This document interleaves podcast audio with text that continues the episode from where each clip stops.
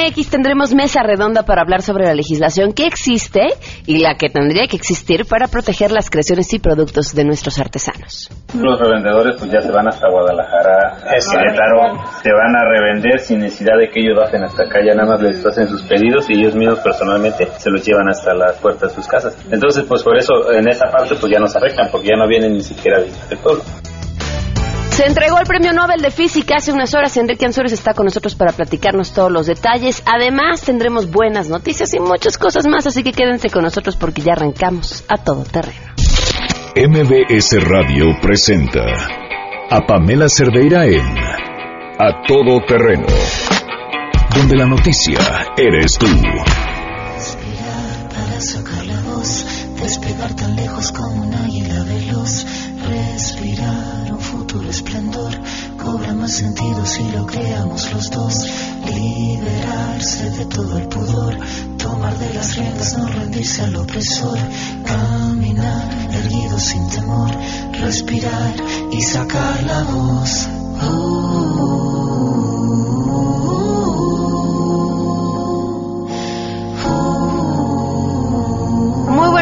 gracias por acompañarnos a todo terreno. Son las 12 del día con 7 minutos. Hoy, 4 de octubre del 2016, martes. Gracias por acompañarnos. Soy Pamela Cerdeira, de aquí hasta la 1 de la tarde. Tenemos eh, diferentes formas de ponernos en contacto. Uno, el teléfono en cabina 5166125. Otro de ellos, el WhatsApp 5533329585. Saludos a Viridiana.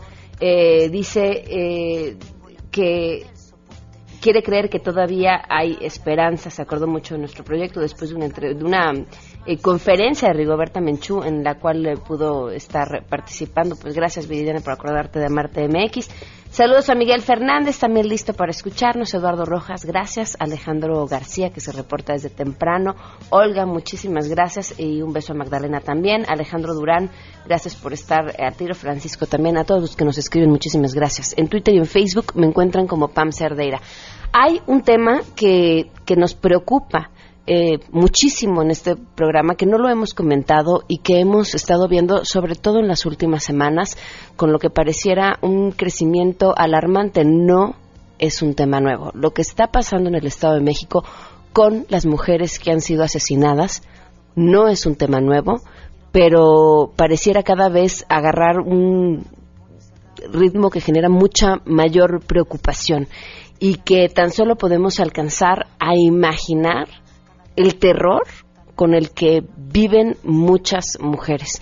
Le agradezco enormemente a mi compañero Juan Carlos Alarcón, que nos tiene información justamente sobre este tema, los feminicidios en el Estado de México. Juan Carlos, buenas tardes. Así es, efectivamente, más de 400 feminicidios se cometen anualmente en promedio en el Estado de México, cifra mayor a la que reportó Ciudad Juárez, Chihuahua, mientras que Catepec es el municipio más peligroso para las mujeres, alertó Osmar León, integrante de la organización México Suma. En entrevista destacó que de 2006 a 2013 se contabilizaron en esa entidad mexiquense 2.837 feminicidios, es decir, 405 al año en promedio, de los cuales muchos quedan impunes. La cifra es menor en Ciudad Juárez, de manera sorprendente, y este eh, es caracterizado como uno de los más violentos e inseguros también del país, de acuerdo con los datos del Instituto Nacional de Estadística y Geografía. En esa localidad del norte del país se efectuaron 1.530 feminicidios de 1993 a 2014, lo que representa un promedio de 72 anuales y que es una cifra mucho menor a la del Estado de México. Escuchemos. El problema es que el gobierno solo reconoce en este año 45 feminicidios y la contabilidad que las asociaciones civiles tienen es de 196 feminicidios. ¿Cómo es posible que en esta contradicción de cifras, no en lo que va del año, estamos hablando de enero a, septiembre, y lo que nosotros nos preguntamos es cómo es posible que un gobierno con todos los instrumentos, con todas las herramientas que el Estado le provee, entre ellas presupuesto y cosas que pueden hacer, no tenga un diagnóstico preciso de qué es lo que está sucediendo en el tema de la alerta de género. Precisó que existe alerta de género en 11 municipios mexiquenses que registran altos niveles de violencia contra las mujeres como Ecatepec, Tlalnepantla, Naucalpan, Nezahualcóyotl, Tecámac, Chalco y Valle de Chalco, así como Cuautitlán Izcalli, Cuautitlán México, Chimalhuacán y Toluca. Osmar León añadió que aunque la mayor incidencia de este delito se registra en Ecatepec, la situación en Naucalpan comienza a ser preocupante y grave. El reporte que tengo. Muchísimas gracias, Juan Carlos. Buenas tardes. Buenas tardes. 12 con 11 minutos. Bueno, este tema no queda aquí y lo seguiremos tratando más adelante. Es un tema importante, es un tema que preocupa. Vámonos también con la información. Omar Aguilar, te saludamos.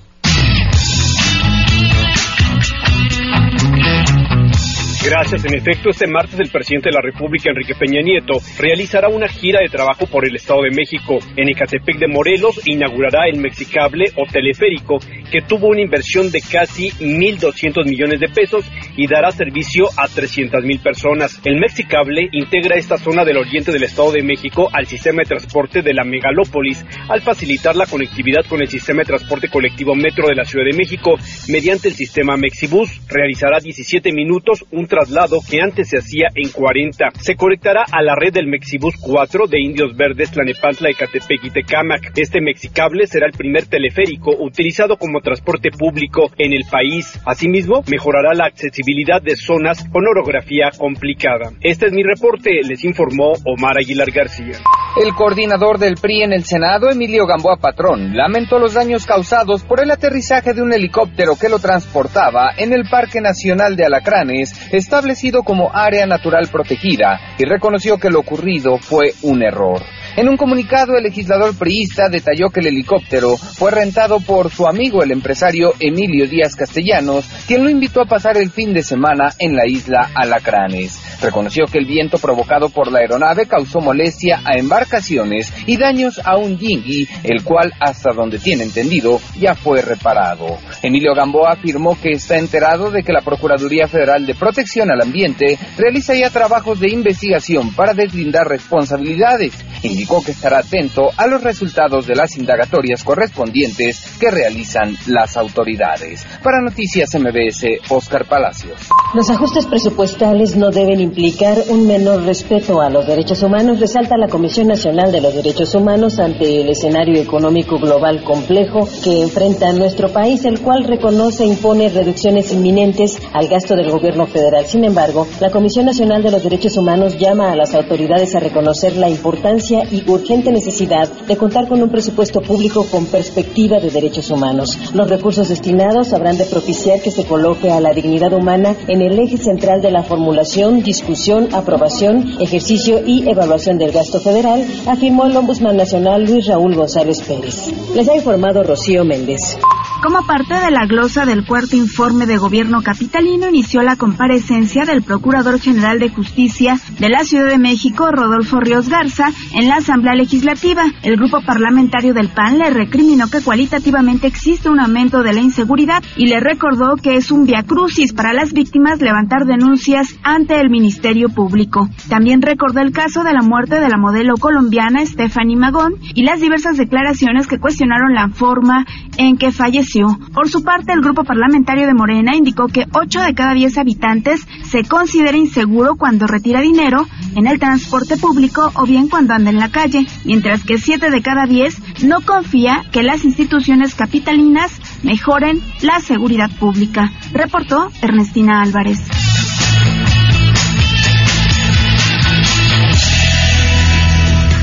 ¿Y qué creen? Tenemos, uy, muchas, muchas buenas noticias.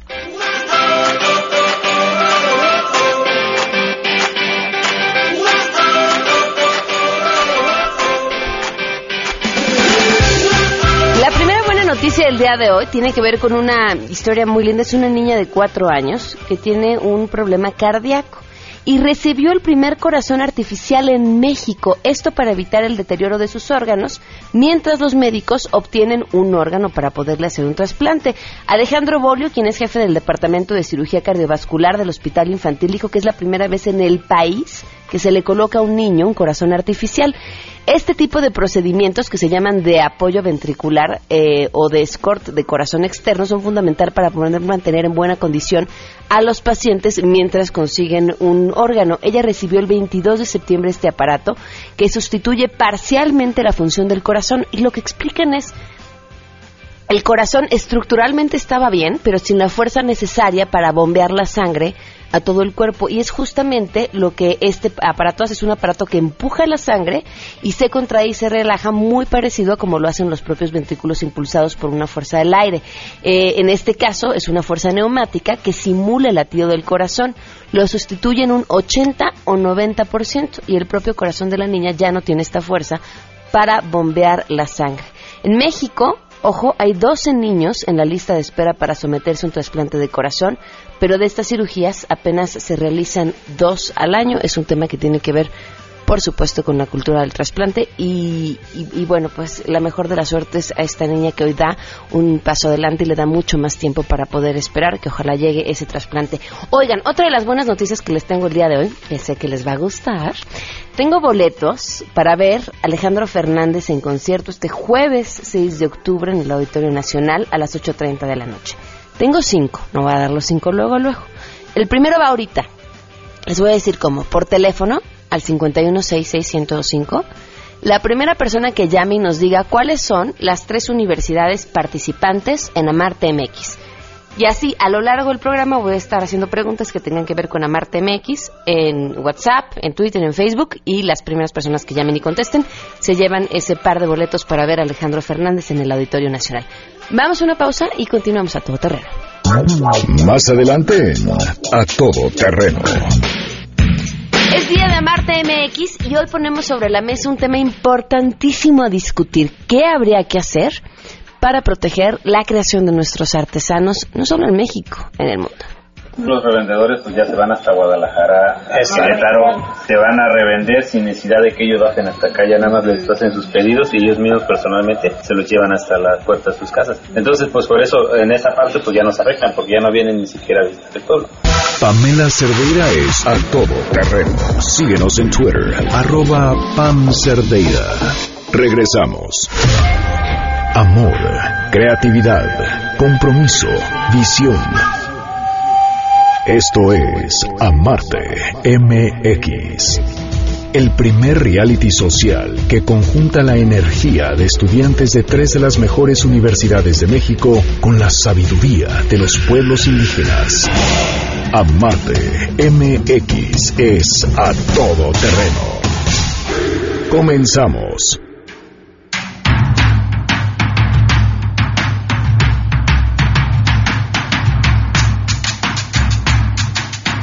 Del día con 22 minutos. Gracias por continuar con nosotros. Hoy es martes de Amarte MX. Amarte MX es un proyecto en el que hemos logrado reunir a tres universidades, las tres de las tres universidades más importantes del país. Se encuentra la UNAM, el TEC de Monterrey y la Universidad Iberoamericana y cada equipo de cada universidad tiene asignada una comunidad indígena con la cual durante tres meses están trabajando de la mano para desarrollar una serie de productos, cinco en este caso, y un plan de negocios para que al terminar el proyecto la comunidad pueda trabajar con eso por su propia cuenta y, lograr una mejor distribución de sus productos y, demás. Eso es Amarte MX. A lo largo de tres meses hemos estado haciendo, ahora llevamos un mes, el seguimiento al encuentro entre los chavos y las comunidades indígenas eh, para entender de entrada cómo viven unos, cómo viven los otros y además eh, cómo ambos pueden aportar tanto y, encontrar esto que finalmente tenemos todos en común, un gran, gran, gran amor por México. Y en el camino nos hemos encontrado pues con una serie de, eh, no diría yo dificultades, pero sí aprendizajes.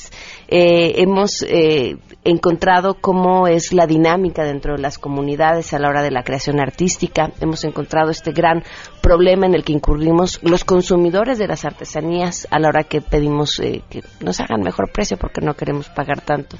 Eh, lo que sucede, por ejemplo, con el mercado de los intermediarios, eh, pero también lo que sucede con los grandes diseñadores y las grandes marcas que bajo la excusa de estamos inspirados en lo que hace eh, la comunidad otomí o los tenangos. Eh, hacemos nuestras creaciones. Algunas de ellas resultan exactamente idénticas a las que hacen estas comunidades y a partir de eso generan grandes ingresos y por supuesto los creadores originales nunca se ven beneficiados. Este es uno de los grandes temas. ¿Por qué? Porque hay también pues un, hueco legal al respecto. Les agradezco muchísimo a nuestros invitados, el, de, el senador Jorge Toledo, presidente de la Comisión de Asuntos Indígenas del Senado. Bienvenido, gracias por estar con nosotros. Muchas gracias, por la invitación. También al diputado Vitalico Cándido Coeto, presidente de la Comisión de Asuntos Indígenas de la Cámara de Diputados. Gracias por estar con nosotros.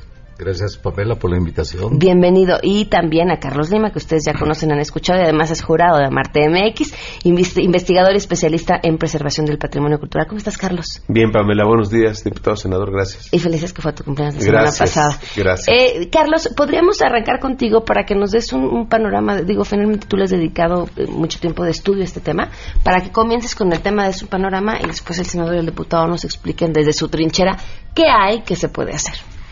Bueno, mira, ayer, ayer hubo un foro en la Universidad Iberoamericana. Lo que está sucediendo es que ya se está tomando mucho en cuenta eh, la cuestión de los productos artesanales y originales de México debido a los diversos plagios que han sufrido nuestros productos, entre ellos pues, la blusa de Tlahuitoltepec, Oaxaca, la blusa Mije, a los tenangos Isabel Marán, eh, este, Mara Hoffman, eh, Hermes, han, han utilizado la iconografía de nuestros productos originales. Yo empecé mi investigación en el 2013 a raíz de, un acercamiento con Tenango de Doria, los Tenangos, y me explicaban pues que estas, estas imágenes las utilizaban en diversas eh, cosas. Muy recientemente, este año, Potter and Byrne sacó una colección de cojines con los bordados multicolores que hacen las mujeres y hombres de la región Otomitepegua. Entonces, eh, desde ese 2013 yo empecé a hacer una recopilación de, de los casos muchos me llegaban a raíz de las denuncias públicas que yo hice con los tenangos, donde incentivé a las mujeres indígenas a que firmaran eh, diversos dibujos y donde cambié el paradigma de la palabra, porque los tenangos se interpretaban como bordados multicolores y en realidad lo que requiere inmediata protección del Estado son los dibujos, porque además los dibujos van teniendo transformaciones a, los lo largo de los años y van agregando elementos multiculturales de todas las, manifestaciones que existen en nuestro país.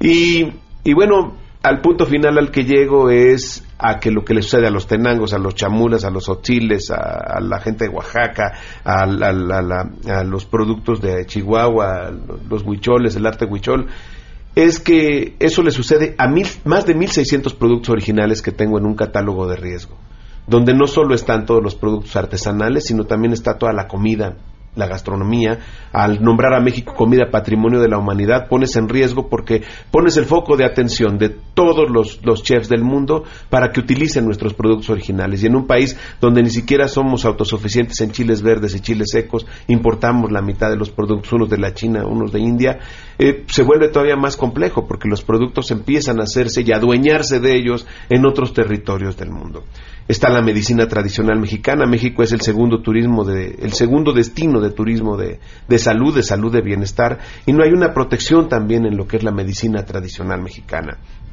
Están todo lo que son los juguetes artesanales. En el caso de Oaxaca, el alebrije, cada vez se, se utilizan más elementos producidos químicamente que los originales de los pigmentos que generan lo que, lo que da el entorno de la naturaleza. Entonces, lo que está sucediendo verdaderamente en México es que yo lo refiero en las múltiples conferencias a las que me invitan, que estamos tan acostumbrados a la belleza de nuestro país en todos los sentidos, la gastronómica, la cultural, la artesanal, la artística, que no alcanzamos a dimensionar la belleza o estamos tan acostumbrados que se nos hace normal y llegan entes de otro país y nos lo roban para desgracia de, nuestra nación, que esa es nuestra verdadera riqueza si estamos hablando de 1.600 productos originales.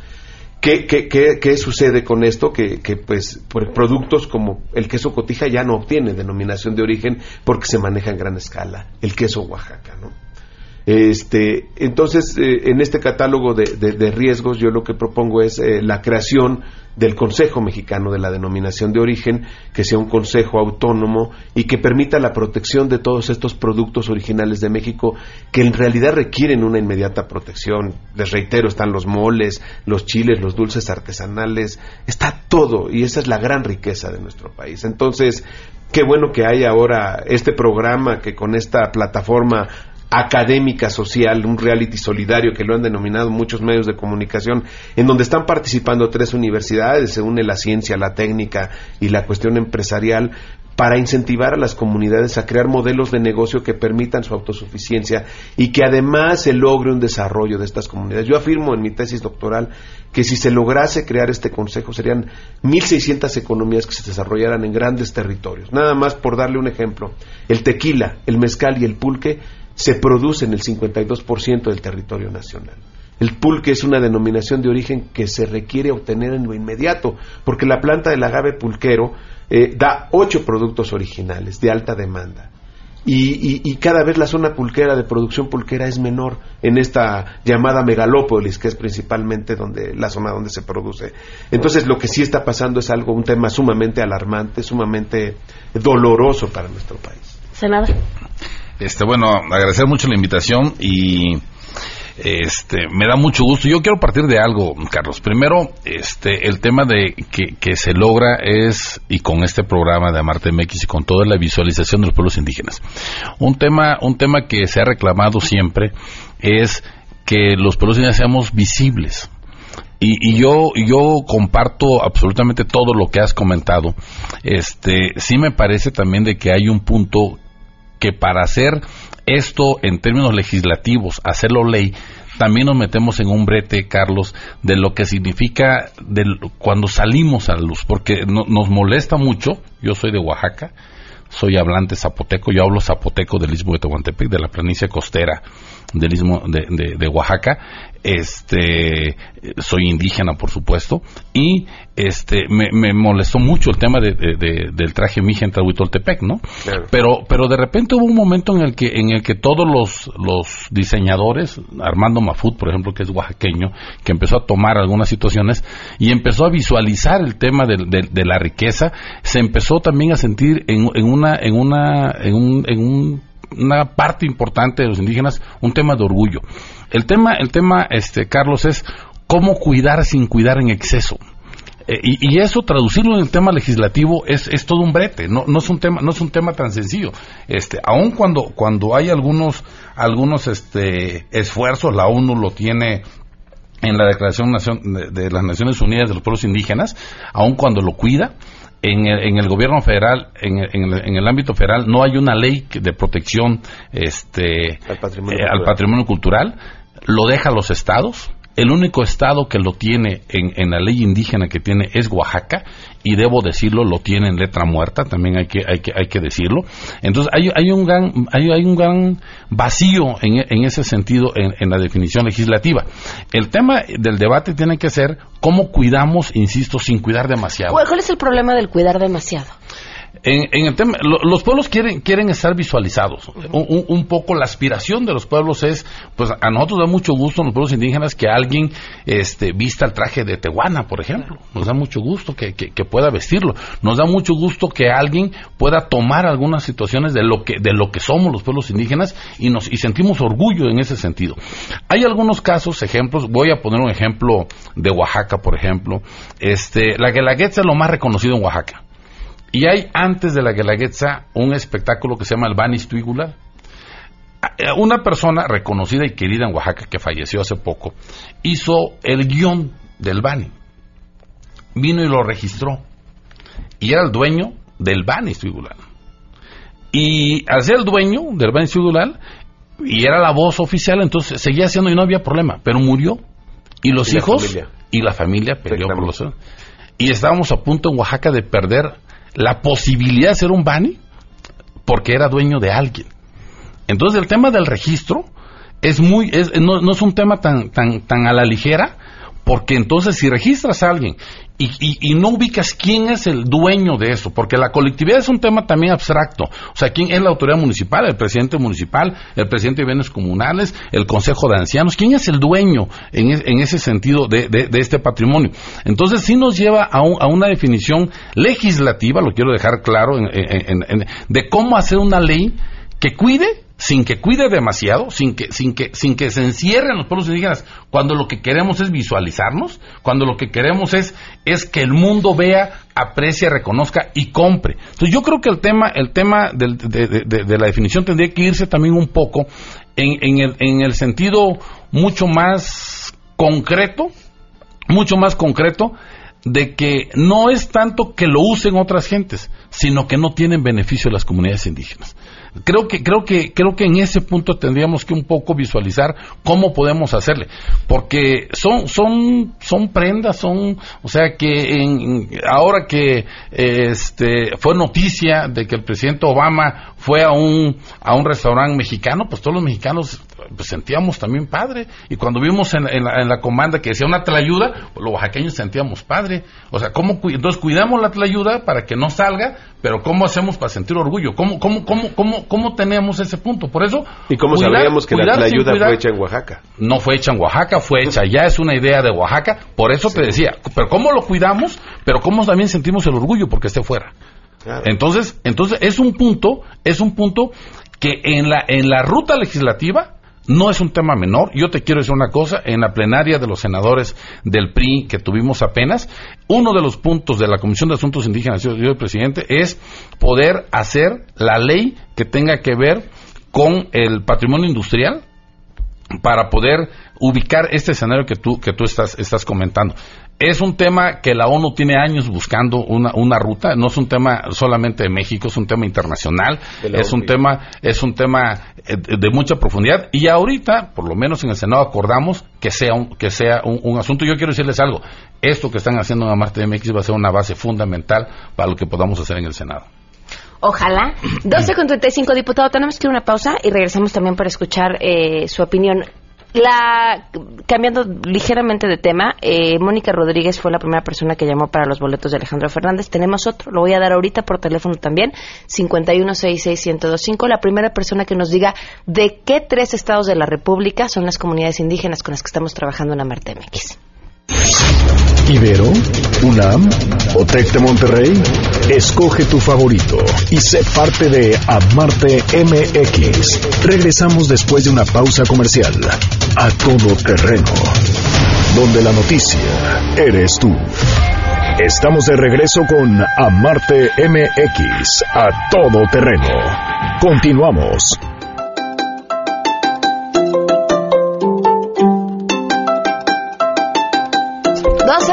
De la tarde con 40 minutos. Diputado, así lo escuchamos. Muchas gracias. Bueno, primero que nada, eh, expresarles mi reconocimiento por este foro, por esta preocupación, por el presente y destino de las culturas indígenas. Qué importante es no solo hacer una declaratoria, sino también proponer medidas como las que está proponiendo eh, Carlos. Carlos, me parece que ese consejo es muy importante. Porque si nos esperamos a que se genere una ley, una disposición, al rato estas leyes se convierten en letra muerta. ¿Cuántas leyes se han eh, publicado sobre los derechos de los pueblos indígenas? Y la pregunta aquí es, ¿se cumple? No.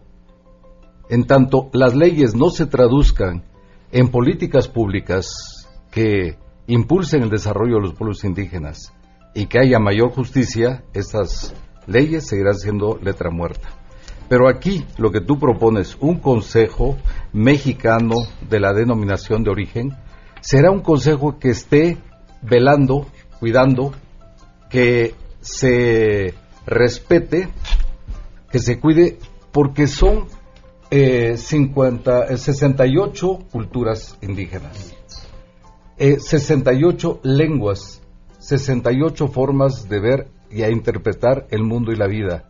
68 manifestaciones culturales muy ricas, cada una con sus trajes y cuántos en sus trajes, en sus bordados, en sus textiles, va parte de su historia. Pero también hay aportaciones, como aquí también lo, pusieron, por ejemplo en Sinacantan es un ejemplo de ello. Antes el bordado era muy sencillo, mejoraron su situación económica y ahora han eh, incrementado los bordados han enriquecido estos bordados y ahora vemos unas faldas, blusas maravillosas. Entonces, pero todo, todo este bagaje cultural está ah, eh, en la indefensión, es decir, muy vulnerable. Lo que pasó con la blusa, que aquí se ha mencionado, tuvo dos efectos. Primero, se llamó la atención, lo que en México no hacemos, valorar lo propio Vino una francesa, se lleva la blusa, la da a conocer y todos vuelven los ojos a los mijes y todos vuelven los ojos a valorar la belleza que tienen estos trajes. Entonces, por un lado, es necesario proteger todo, todo este, eh, esta rica, estas ricas manifestaciones culturales, pero sin inhibir también su comercialización. ¿Por qué? Porque los artesanos quieren vender. Muchas veces se estigmatiza también a los intermediarios, pero si no son ellos, ¿quién? Los programas de gobierno son muy limitados, compran poco y al final de cuentas los artesanos tienen que malbaratar sus productos. Pero vuelvo otra vez. Como todas estas creaciones son de carácter colectivo, ese es también el otro, el otro tema, ¿cómo protegerlos?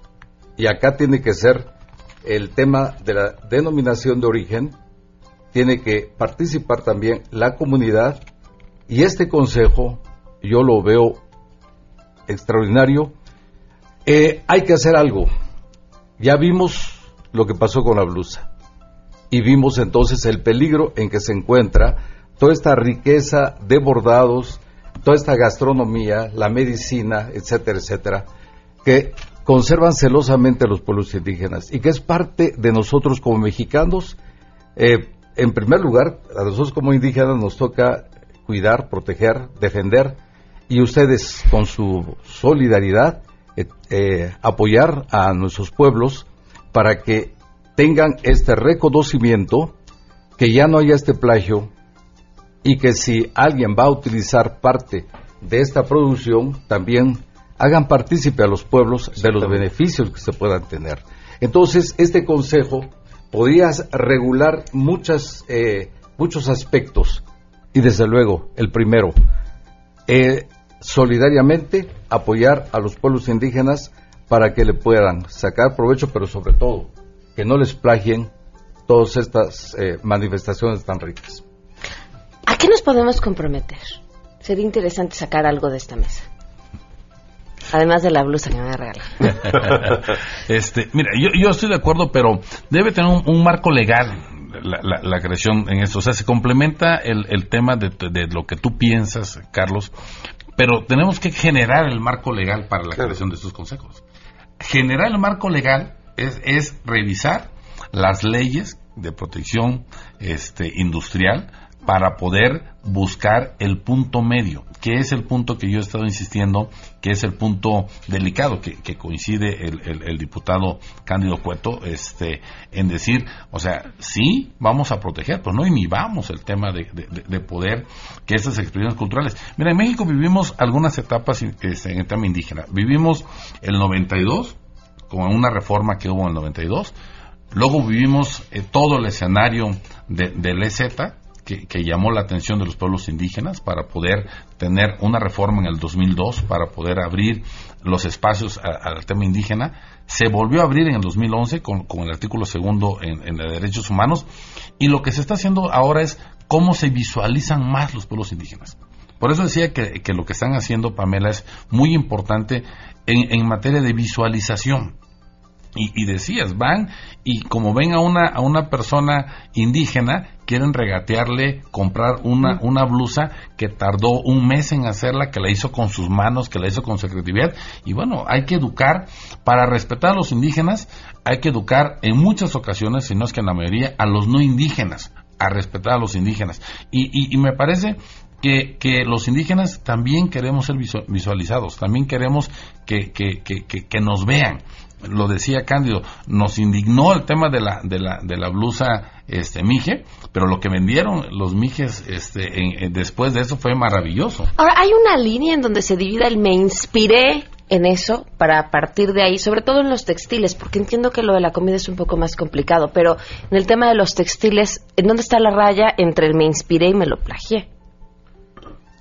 Aquí, aquí hay algo que, que sí quiero resaltar cuando me dice el, el senador con todo el debido respeto, que estamos excluyendo en algunos de los casos, cuando incentivé la creación de los registros de los dibujos, sí sucede que por principio son piezas únicas.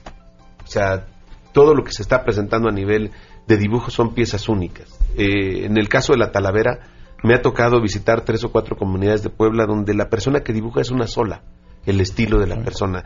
Entonces, eh, sí hay también que ver que, que, por ejemplo, en Tenango, yo calculo que debe de haber entre 5 y 6 mil personas que bordan, casi 2 mil niños que bordan, este, que, que, no nos estamos metiendo de lleno en toda la problemática social, cultural y las enfermedades que padecen. Incluso se enferman por la vicinosis, por inhalar el polvo del hilo.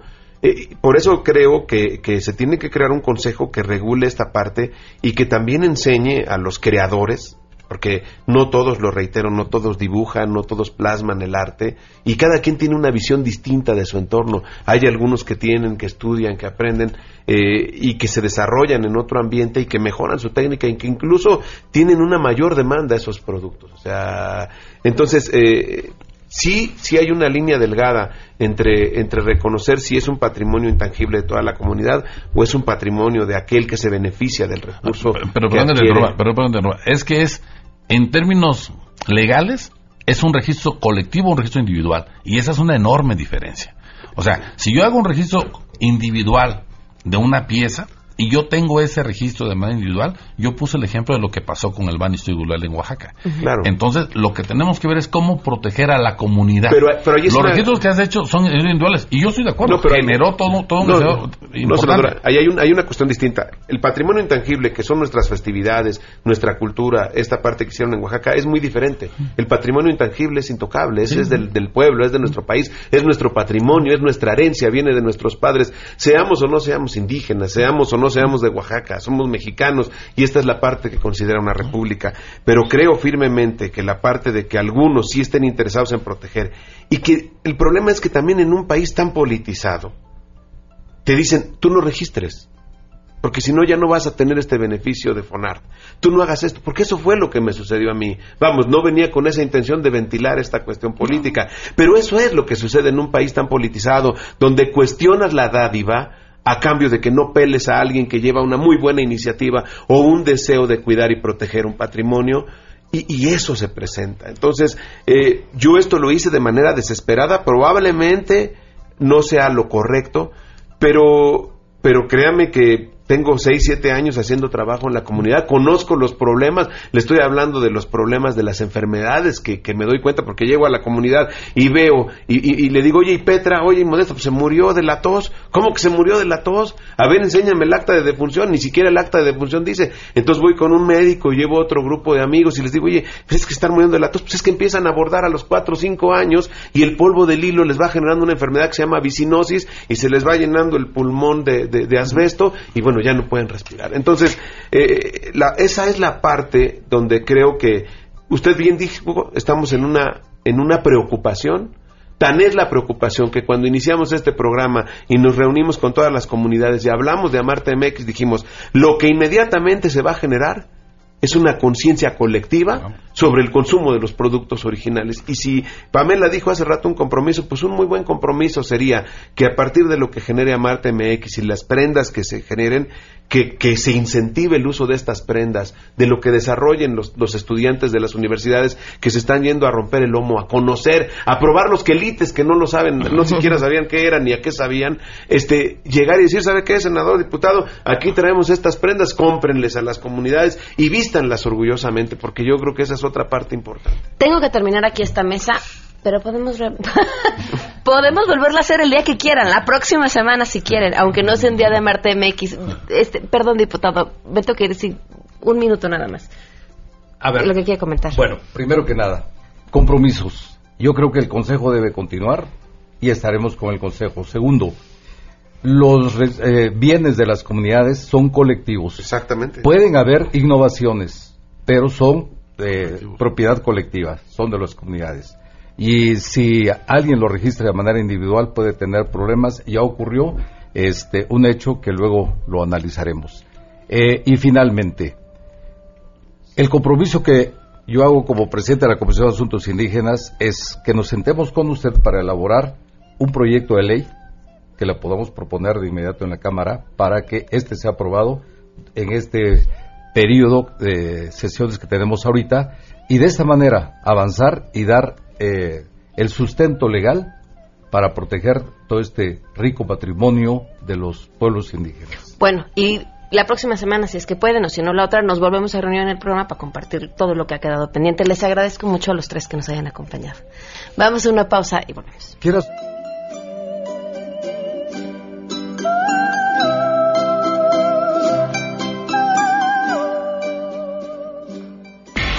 Si te perdiste el programa A Todo Terreno con Pamela Cerdeira, lo puedes escuchar descargando nuestro podcast en www.noticiasmbs.com. Pamela Cerdeira regresa con más en A Todo Terreno, donde la noticia eres tú. Marca el 5166125. Enrique Ansures para hablar de ciencia. Bienvenido, ¿cómo estás? Pues aquí corriendo. Sí, cuéntanos. Pues les, les quiero platicar que se acaba de asignar el premio de Nobel de, de Física, pero también el de, el de Medicina. Estos se van a entregar el 10 de diciembre, simplemente ya se dio el fallo. Eh, se le entrega a tres científicos británicos, uno que es por una parte a David eh, Dulces, nunca puedo pronunciar bien estos nombres, y por otra parte a Duncan Allen y a Mi- Michael eh, Conley. Esto es porque ellos eh, en todo su trabajo descubrieron cómo a nivel atómico, o sea, lo más pequeño de la materia, hay cambios de fase. ¿Y eso cómo que es cambio ¿Qué de es eso? fase? Bueno, pues nosotros estamos muy acostumbrados a verlo. Cuando tenemos el hielo y se va derritiendo, a eso le llamamos fase. Entonces, estos son estados de la materia como tal. Entonces, ellos descubren este tipo de estados de la materia que pueden ser eh, usados todo este tipo de conocimiento para poder entender algún tipo de imanes, superconductores, todo este tipo de materiales que son eh, esenciales para muchos para muchos este, desarrollos tecnológicos pues esto es lo que hace que le entreguen el premio Nobel a estos tres científicos británicos y particularmente sus- sus descubrimientos van a hacer que podamos desarrollar tecnología en un futuro mucho más este sorprendente como la que tenemos actualmente ¿Cómo que se traduzca en qué tipo de tecnología? eh, supongamos nanotecnología. A lo mejor el, el radioescucha pues ya, ya está muy acostumbrado, ya está muy inmerso en tener estos teléfonos inteligentes que re- realmente son computadoras portátiles. Entonces el radioescucha puede darse una idea de que al- cualquier teléfono inteligente que tengan es mucho más potente que las computadoras que llevaron las misiones este Apolo a la Luna. Entonces, gracias a- al descubrimiento de cómo, cómo hay este- estas transiciones en estados de la materia, a ese, a ese nivel se van a poder hacer este eh, productos electrónicos más pequeños, más eficientes. Entonces, para eso es este tipo de premios a, a todo este tipo de científicos que han des- destacado por sus desarrollos. Entonces, si quieren más información, se las voy a poner en mi Twitter, arroba Enrique Ansures, y ahí se las vamos a estar poniendo, como ves. Perfecto, eres un ninja, Enrique. Muchísimas gracias. Gracias por habernos acompañado. 12.57 nos vamos. Se quedan en compañía de Alejandro Cacho. Soy Pamela Cerdeira y esto fue a todo terreno. Fire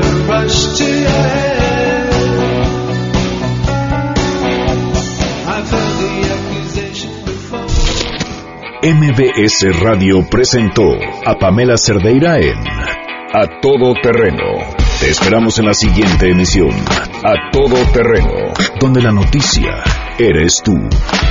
MBS Radio, en entretenimiento, estamos contigo.